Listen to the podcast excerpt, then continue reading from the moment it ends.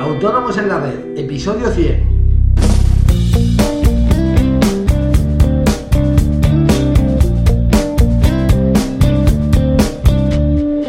Muy buenos días a todos y bienvenidos un viernes más, hoy 5 de febrero de 2016, a Autónomos en la Red, el podcast en el que hablamos de todos aquellos temas que nos interesan a los autónomos, seguros sociales, IVA, IRPF, financiación, etcétera.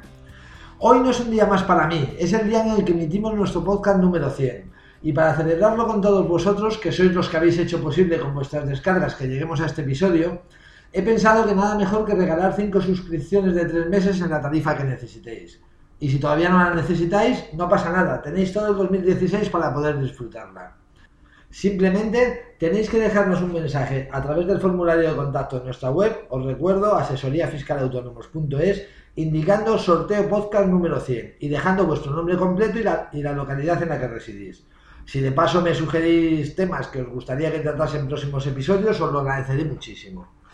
Para daros tiempo para enviar vuestros correos, eh, el sorteo lo realizaremos coincidiendo con el episodio 111, que si no me equivoco será el día 22 de febrero. Por lo tanto, cerraremos el plazo para enviar vuestros correos el viernes anterior, es decir, el día 19 de febrero. El sorteo está abierto a todo el mundo que escuche nuestro podcast. Por supuesto, la suscripción es totalmente gratuita y sin ningún tipo de compromiso. Y si ya sois clientes, dejaremos de facturaros durante los tres meses que elijáis. En próximos podcasts os recordaré el sorteo, pero no lo dejéis para el último día que al final se os pasa el plazo.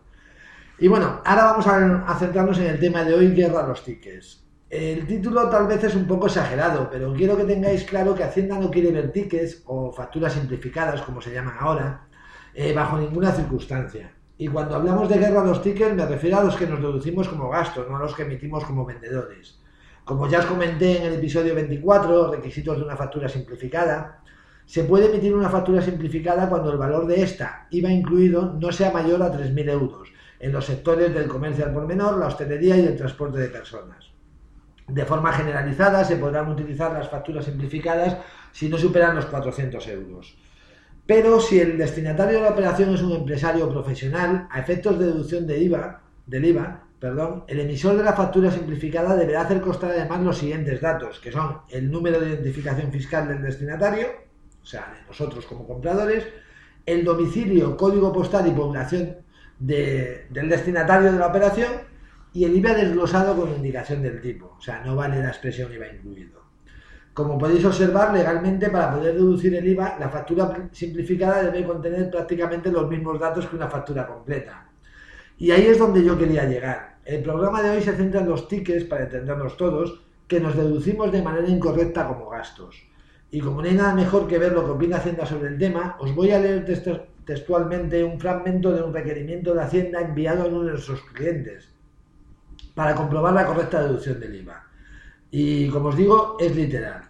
Y nos piden uno de los puntos, aportar copia de las facturas emitidas y recibidas. Se recuerda que los tickets, albaranes y notas de entrega no cumplen los requisitos exigidos por la normativa del IVA y que los gastos para ser deducibles deberán referirse a la actividad económica, por lo que no deberían figurar en los libros registro de IVA apuntes con cuotas tributarias no deducibles de acuerdo con los artículos, bla, bla, bla.